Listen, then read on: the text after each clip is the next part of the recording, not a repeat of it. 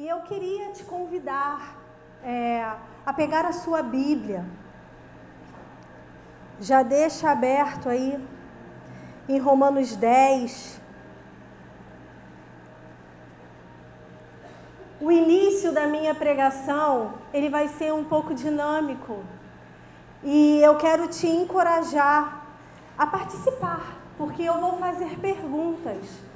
E eu queria te encorajar a responder. Normalmente, culto é um lugar que você vem para ouvir. Hoje não vai ser diferente, vamos ouvir, mas hoje você também vai participar. E eu não quero que você fique preocupado, porque não é uma competição, nem uma prova onde você vai ser avaliado. Não existe resposta errada, pelo menos eu acho que não. E eu conto com a participação de vocês, tá? No decorrer da nossa vida cristã, a gente precisa fazer edificações.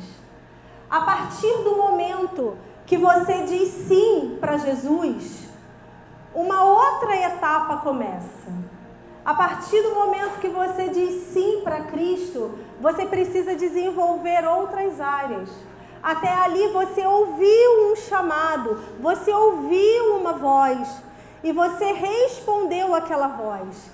Mas aquela voz ela continua te guiando por toda a jornada. E dentro dessa jornada existe fundamentos. Quando você está construindo uma casa, você começa por onde? Pela coluna? Pelo telhado? pelas paredes. Nós, nós começamos, na minha época era sapata. Ainda existe sapata? Começamos pela sapata. Cava, cava, cava, cava. Vai rios de dinheiro no cimento que você só joga ali, você joga, você joga. E vamos embora com cimento e mais cimento. E ali a gente começa a construir a fundação. Normalmente é algo que ninguém vê, mas que sustenta todo o peso. Na minha e na sua vida cristã não é diferente. A fundação, ela sustenta todo o peso. E eu não estou querendo dizer que a vida cristã é pesada, mas existem tribulações, existem momentos difíceis. Vida pesada é uma vida de impiedade, é uma vida de pecado. A vida com Deus é um privilégio. Mas nem todos os dias são fáceis. E nos momentos de dificuldade, nós precisamos olhar para essas fundações. São, ela, são elas que nos sustentam. E o que, que a gente pode chamar de fundação? Eu trouxe algumas coisas aqui: salvação, a trindade, arrependimento, a ressurreição, o juízo, a volta de Cristo, o batismo, os dons do Espírito, os frutos do Espírito e a fé. Eu trouxe só esses, não, não são só esses, mas eu trouxe só esses. Todas essas características fazem parte da nossa fundação. Todas essas características que eu acabei de falar, elas nos seguram, elas nos mantêm firmes no dia difícil, no dia mal. Agora, a fé, ela é um elemento indispensável para quem deseja viver para Deus. A palavra de Deus diz que sem fé é impossível. Hã? Você não agrada a Deus sem fé. A fé, ela torna a nossa, a nossa espiritualidade mais forte. A fé, ela nos equipa. A nossa fé, ela cresce e ela expande além do natural. A fé, ela nos ajuda a ter olhos espirituais para enxergar o sobrenatural. É isso que a fé faz. E existe, existem algumas formas de crescer fé, injetar fé, construir fé, desenvolver fé. Nós vamos ter um ano inteiro para aprender sobre isso. E hoje a gente vai começar com o primeiro. Como a gente desenvolve fé? Romanos, você abriu? 10, 17 diz que a fé, ela vem por ouvir. Ouvir qualquer coisa? Ouvir uma música? Jornal? Não? A fé, ela vem pelo ouvir a as boas novas a respeito de Cristo.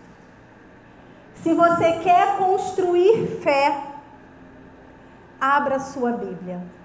Mergulhe nas Escrituras. E a nossa fé, ela precisa nascer, aumentar, crescer quando nós mergulhamos na palavra infalível de Deus é através de nós conseguirmos gerar um amor, um zelo, uma fome pela palavra, que a fé ela vai abrigar. Não tem é, a imagem que vem para mim. Você já viu um, um cachorro quando ele quer deitar num lugar e ele meio que ele roda e ele meio que afofa e aí depois ele deita e ele faz assim e aí ele se larga naquele lugar. A palavra de Deus faz isso com a sua fé. Coloca ela num lugar seguro.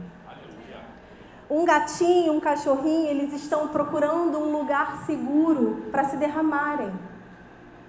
A palavra de Deus, ela é esse lugar seguro onde a minha e a sua fé podem descansar. Onde a minha e a sua fé podem se desenvolver. Essa fome, esse anseio alinha a nossa alma e fortalece o nosso interior.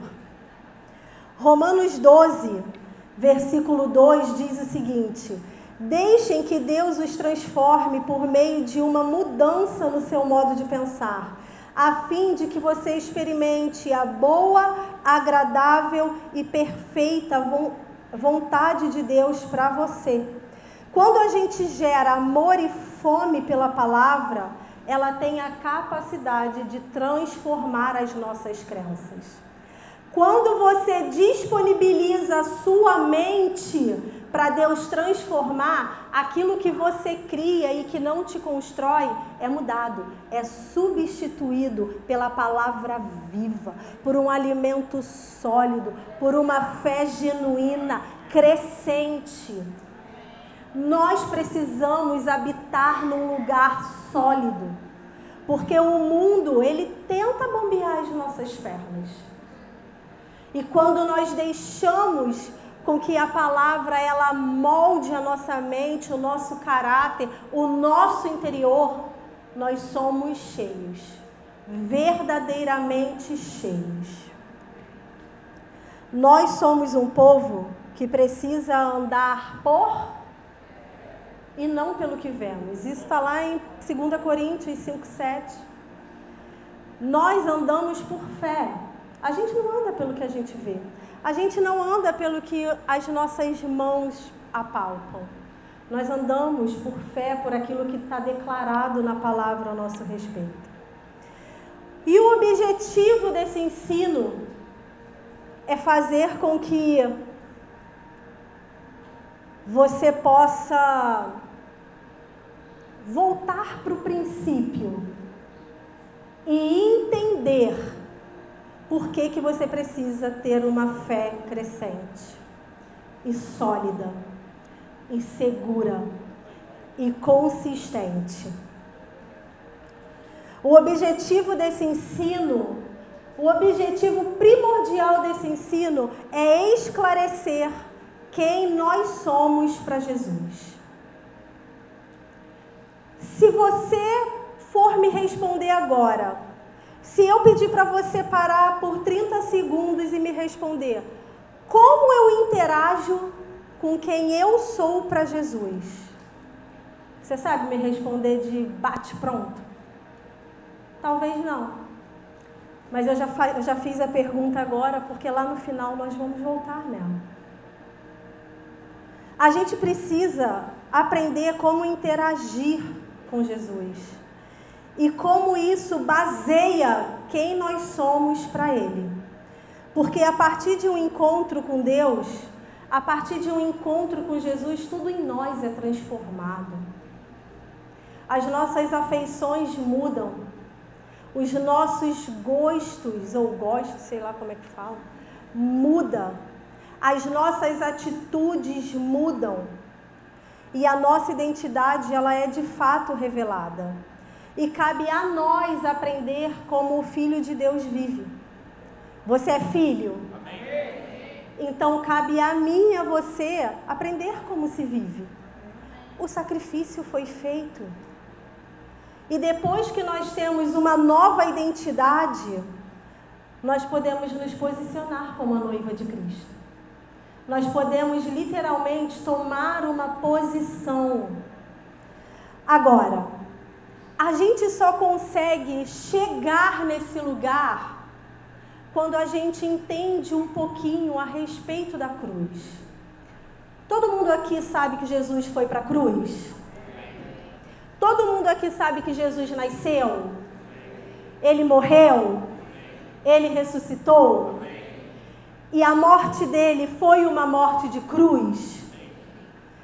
A morte de Jesus, ela trouxe recompensa para nós. E qual foi a recompensa? Pode vir me ajudar, amor? E essa é a pergunta que nós vamos começar respondendo. Qual é a recompensa da cruz para nós? Perdão, perdão. Vem segurar seu papel salvação, reconciliação. E conforme eu estou falando aqui, vem alguém segurar papel para mim. Paz, vem segurar papel. Justiça. Justiça. Hã? Eternidade. Vem mais alguém escrever. Tem outra caneta. Tem mais caneta ali, ó. Justiça. Que mais? Comunhão. Que mais? Alegria. Rian, você falou o quê? Livre acesso. Comunhão. Livre acesso. Vai, que mais? O véu foi rasgado. Amém. Ainda tem folha? Mais um. Relacionamento. Quando? Não precisa, só alguém sobe aqui para segurar, ou cada um segura dois. Então vamos lá, de novo. Jesus nasceu, viveu, morreu, ressuscitou e disponibilizou para nós justiça, salvação, perdão, paz, comunhão, livre acesso, véu rasgado, relacionamento, reconciliação, eternidade. E isso é só o início de tudo que Jesus disponibilizou para nós. Isso aqui faz parte da nossa recompensa. A cruz, ela disponibiliza para mim e para você uma recompensa. Muito obrigada. Leva o seu papel, não deixe espalhado pela igreja. Não faz avião para jogar nos outros, nem bolinha de papel. Vocês viram quantas coisas nós acessamos por causa da cruz? A cruz, ela foi uma agonia, ela foi um escândalo, ela foi difícil. E um homem puro, santo, foi para lá, tomou o meu e o seu pecado. Agora, A cruz, ela não trouxe uma recompensa só para nós. E hoje nós vamos falar sobre a recompensa da cruz para Jesus. Qual foi a recompensa da cruz para Jesus?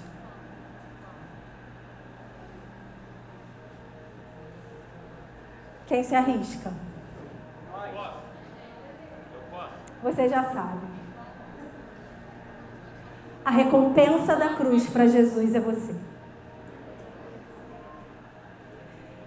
Quando ele foi para a cruz, ele não queria algo, ele queria alguém. A recompensa da cruz para Jesus somos nós. Somos nós. Vira para a pessoa que está ao seu lado e fala assim: Eu estou falando com a recompensa da cruz para Jesus.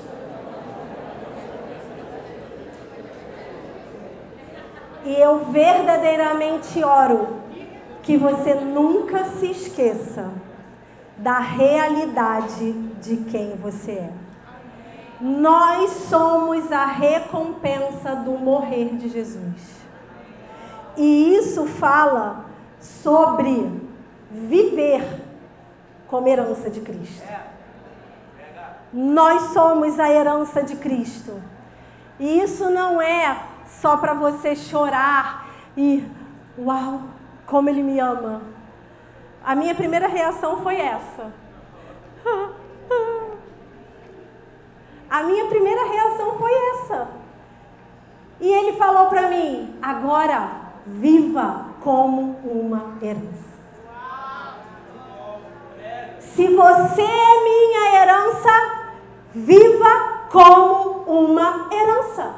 Se você é o meu prêmio, viva de maneira digna a ser esse prêmio. Esse é o fundamento da fé. Saber quem você é, saber o quanto você é precioso. Hoje eu estava lendo para os líderes que o sangue de Jesus, ele é mais valioso do que ouro e prata. Esse foi o preço que ele pagou por mim e por você. Quando ainda não éramos nada, quando não tínhamos nada para oferecer.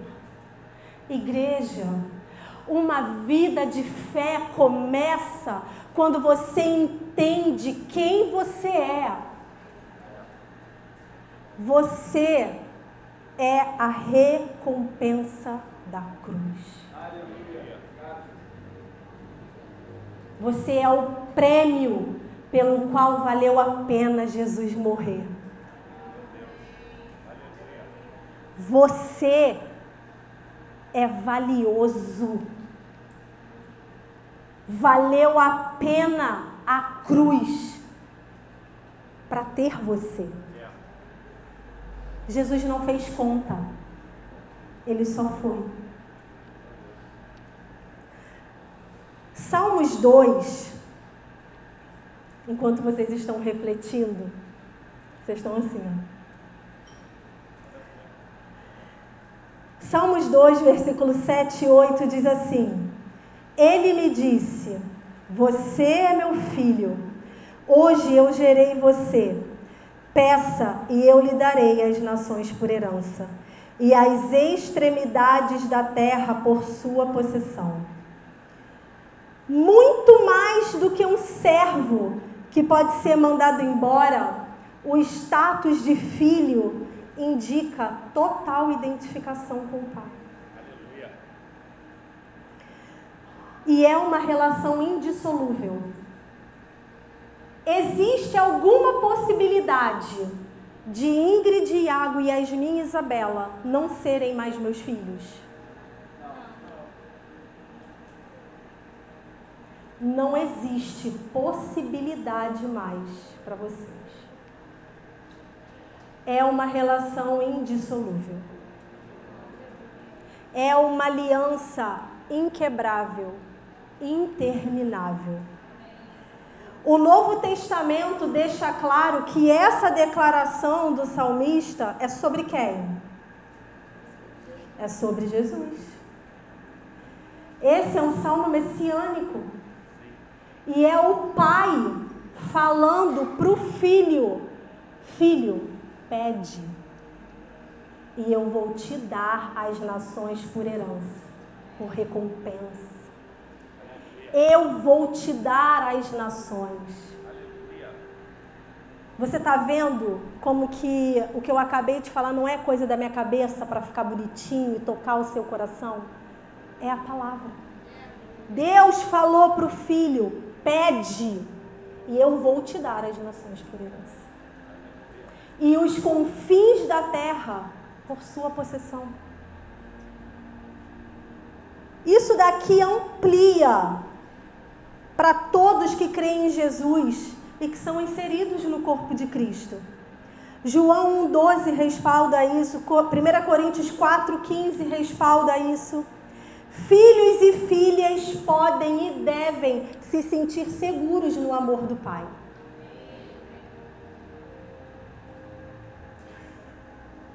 Agora vamos entender melhor essa história sobre nós sermos a herança e a recompensa da cruz.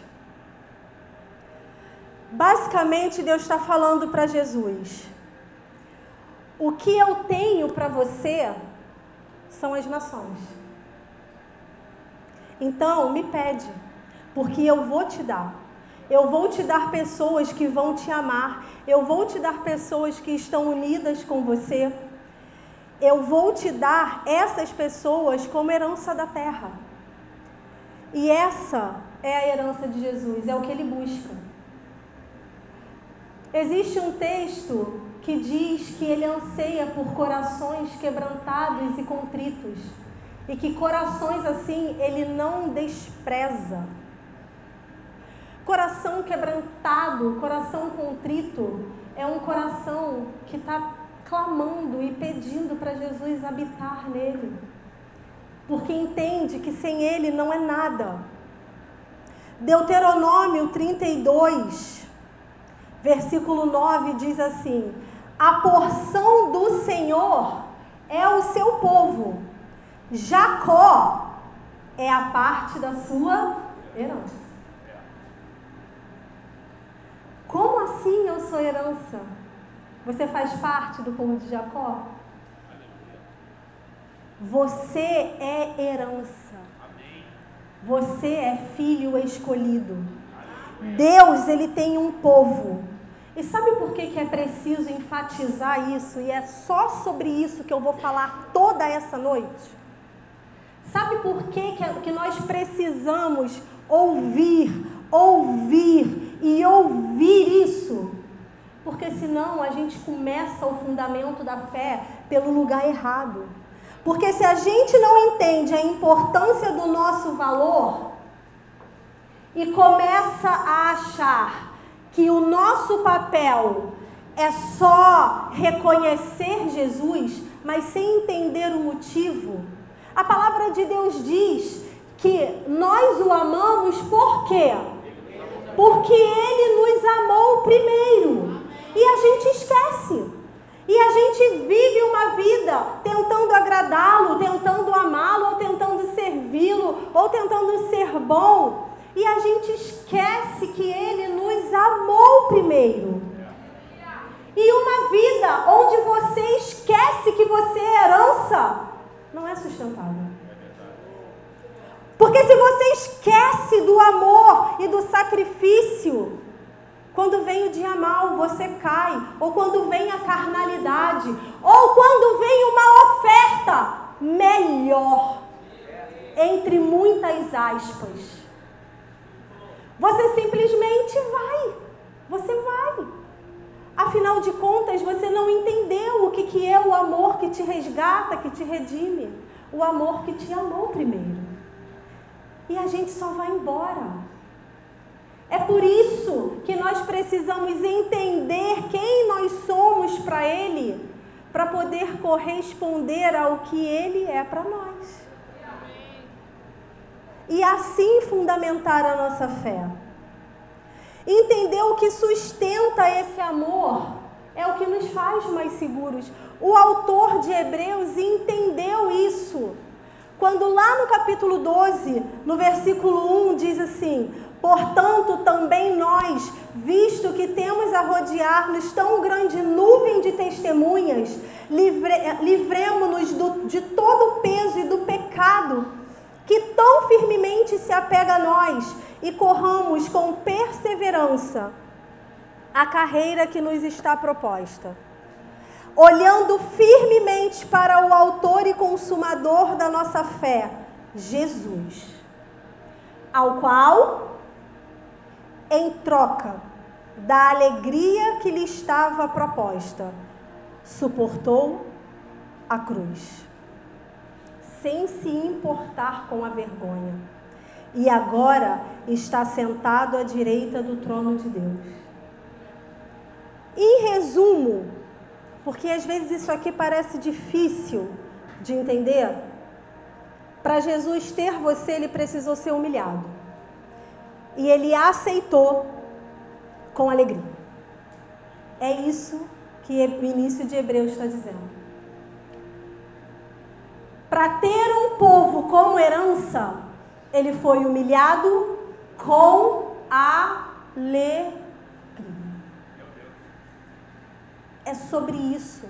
E você pode se deleitar nisso, porque esse é um lugar seguro para estar.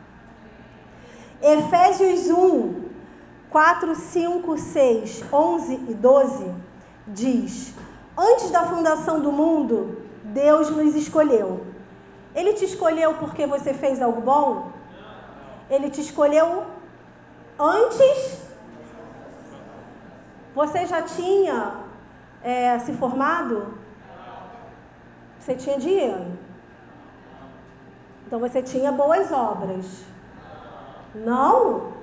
E mesmo assim ele te escolheu? Sim. Mesmo assim ele nos escolheu. Para quê? Para sermos santos, irrepreensíveis diante dele. Você não foi escolhido para ficar solto.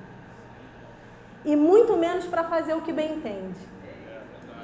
Você foi escolhido para ser santo e irrepreensível.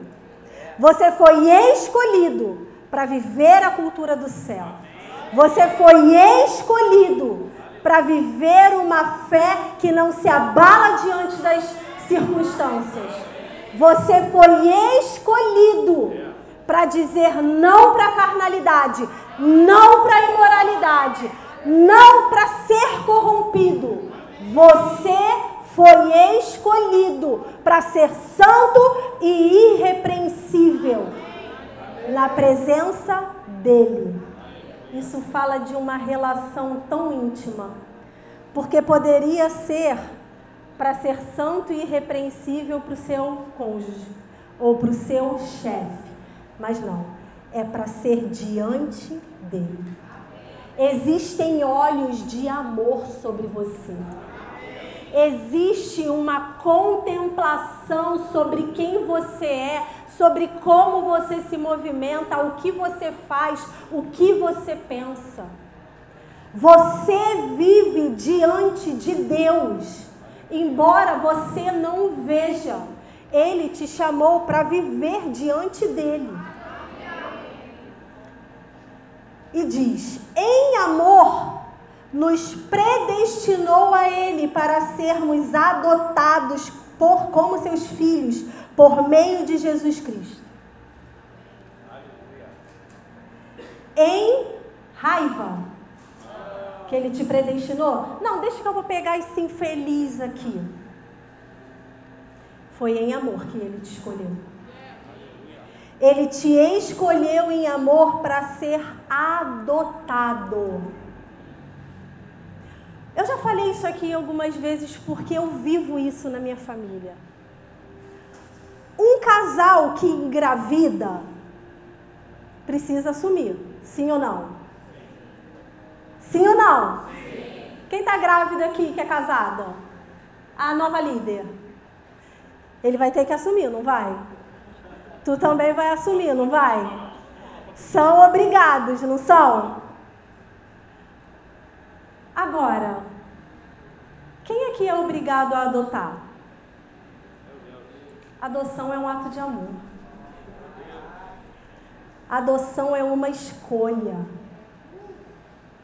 Adoção é quando alguém te olha, te ama. Eu quero que você seja meu. Eu quero te amar mais de perto. Foi isso que Jesus fez. Foi isso que Deus fez. Foi isso que o Espírito fez. Você não foi um acidente e agora ele é obrigado a lidar com isso. Você foi uma escolha.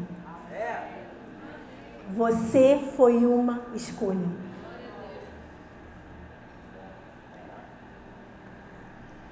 Você foi predestinado a Deus para o louvor da glória dele. E aqui diz que isso te é concedido gratuitamente. Quanto você paga pela glória? Quanto você pagou para entrar ali por aquela porta? Quanto te cobraram de ingresso para assistir a pregação da noite? Quanto você pagou? Quanto você está pagando para ouvir essa pregação aqui e entender que Jesus te ama? Está pagando nada. Quem pagou foi Jesus. O preço, sangue. Mais valioso que a prata e o ouro.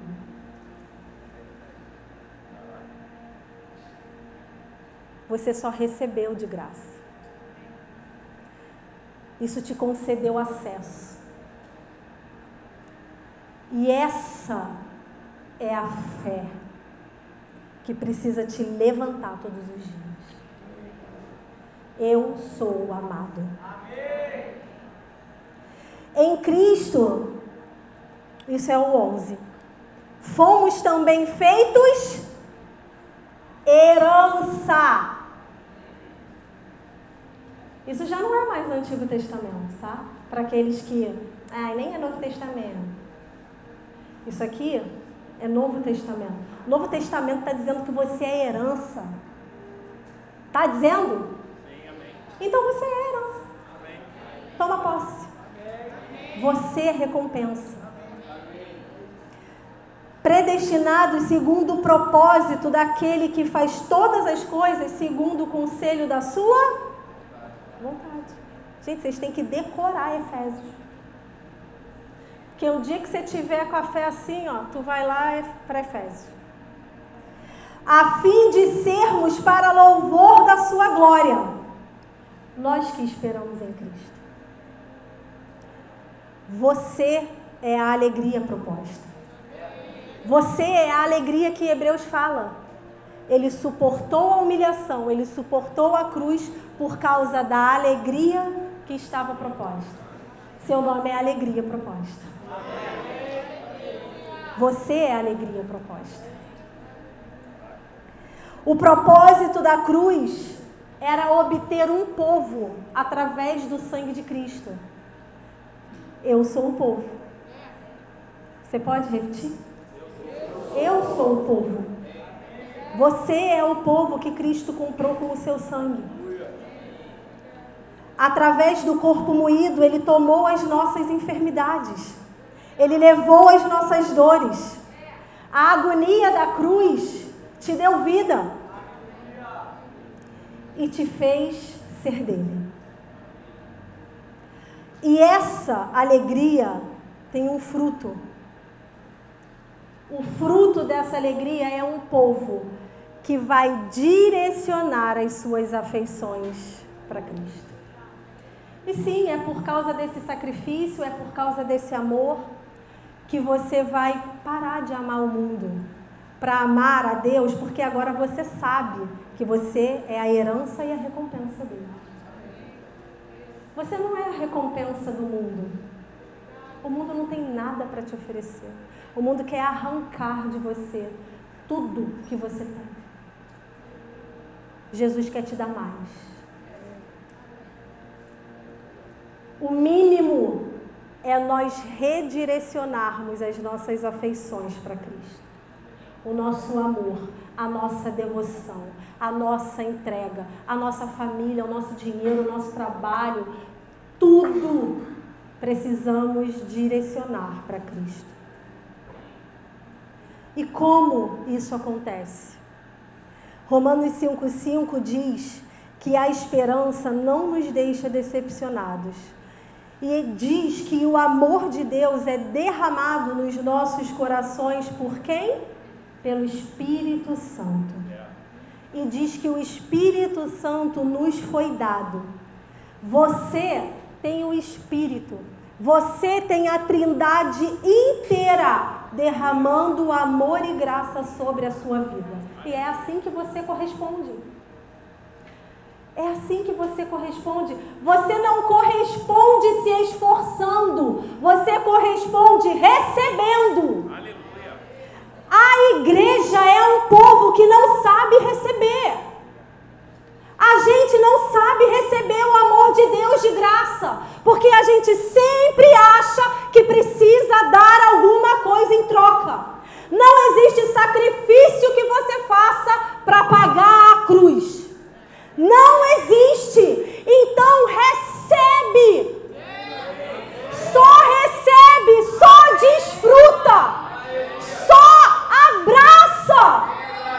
Senhor, derrama mais, eu estou pronto.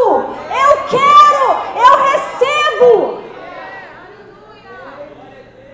A gente não está preparado, nós não temos condições de retribuir. Não tem como retribuir. A Trindade está derramando as suas afeições em nós, o seu poder o seu favor. E o que, que a gente faz? Ai, hoje eu pensei mal de fulano, não vou receber, não sou digno.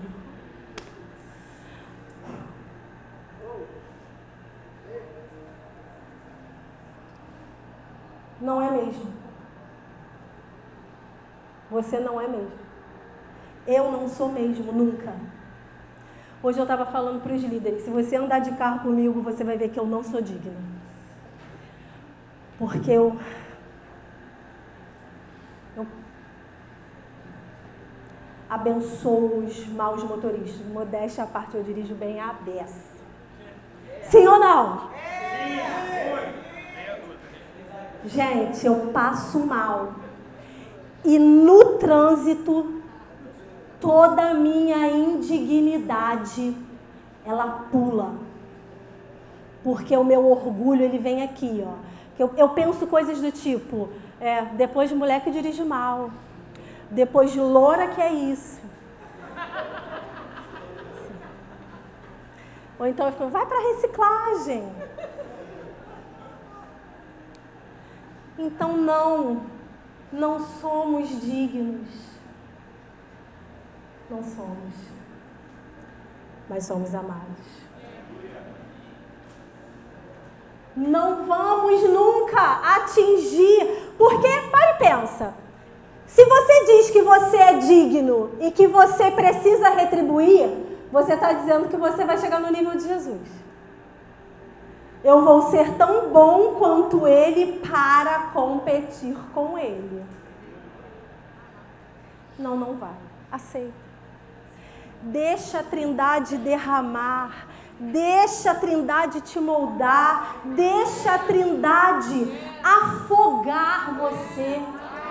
Deixa, larga o controle, larga essa posição de eu é que sei, não, não sabemos. Nós não sabemos.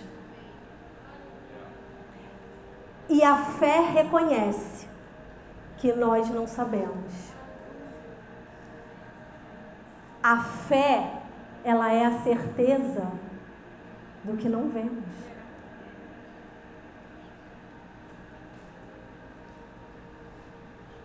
A fé é a certeza do que não vemos.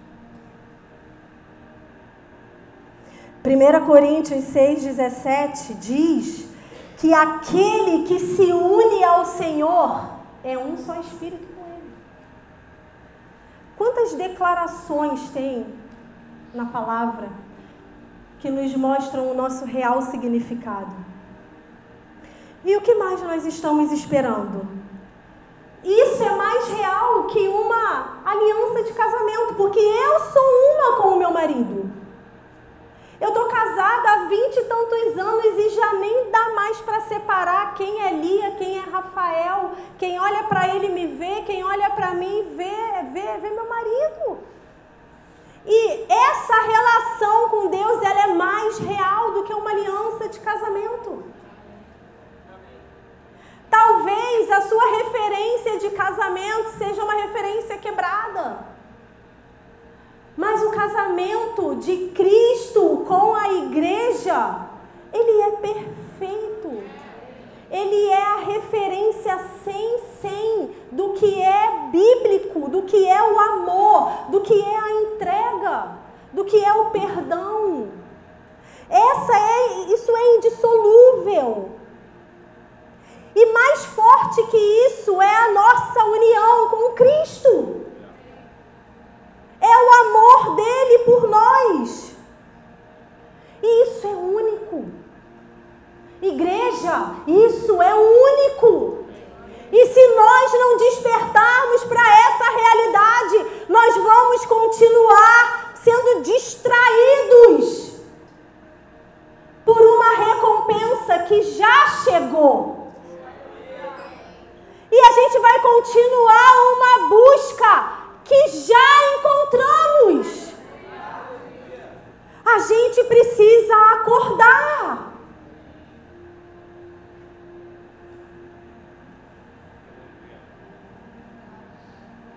Apocalipse 19 diz que a noiva está preparada, ela está adornada, ela está vestida, as obras de justiça estão lá, ela está pronta. E não foi ela que fez isso. Cristo fez nela. A noiva, ela entendeu quem ela é. Ela tem, ela entende a profundidade desse relacionamento e por isso ela está preparada. Ela entendeu e por isso ela se preparou. Eu oro que o entendimento de vocês seja alargado para que vocês compreendam a identidade de vocês, para que a gente pare de procurar o que já encontramos. Tudo já nos foi dado. Nós precisamos é desfrutar agora. Mas você deve estar se perguntando: o que que isso significa na prática? Isso significa que todo o início da nossa vida é com Deus e não o final. Isso significa que não é daqui um tempo que você vai se entregar totalmente para Ele. É agora. É hoje. É no apelo essa noite. Você não vai mais perder tempo. Você vai fazer a entrega agora. Essa é a parte prática. Você vai se soltar das correntes e vai viver uma vida livre. Porque foi para liberdade que você foi chamado.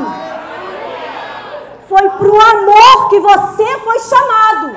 Foi para a vida que você foi chamado foi para envergonhar Satanás, que você foi chamado. Não é para ser pisado por ele. Você é a vergonha de Satanás. Porque quando ele olha para você, ele se envergonha, ele é humilhado. Você é a humilhação do inferno. E a gente precisa andar nessa verdade. E a vida prática é exatamente essa. É isso que sustenta a sua vida cristã. É essa fé que é o fundamento da sua vida. E você só consegue amar a Jesus, ter fé nele, se você entender o amor dele por você. O resto é temporário. Pode acreditar no que eu estou te falando. Se você não entender, ou pelo menos aceitar, às vezes entender é complicado demais. Eu acho que eu ainda não consegui. Mas eu já comecei a aceitar. E isso tem me tornado mais constante, mais alicerçada. Isso vai fazer você permanecer. E eu quero fechar, voltando para a pergunta que eu fiz para vocês. Como você interage com quem você é para Jesus? Quando eu fiz essa pergunta, você não sabia ainda que você era a herança e a recompensa dele. Agora que você sabe como você interage com essa realidade. Agora que você sabe que você é a herança, que você é a recompensa, como você reage diante de Cristo? A resposta está em 1 Pedro 2,9. Vocês, porém, são geração eleita, sacerdócio real nação santa, povo de propriedade exclusiva de Deus, a fim de proclamar as virtudes daquele que os chamou das trevas para a luz, para a maravilhosa luz. É assim que você interage com a recompensa, sabendo que você é geração eleita, sacerdócio real, nação santa, povo de propriedade exclusiva. Você só tem um dono. Então chega de pé no mundo, pé na igreja, porque você tem um dono e é Cristo.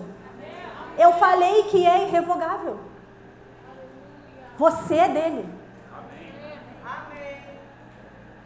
Hebreus 11, 6 diz que sem fé é impossível agradar a Deus, pois quem dele se aproxima precisa crer que ele existe e que recompensa aqueles que o buscam.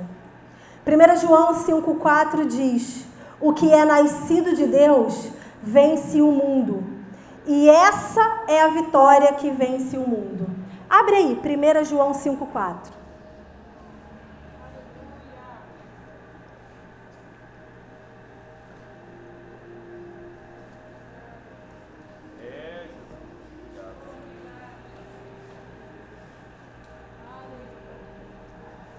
Amém ou misericórdia? Amém.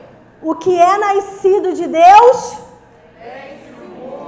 E esta é a vitória que vence o mundo.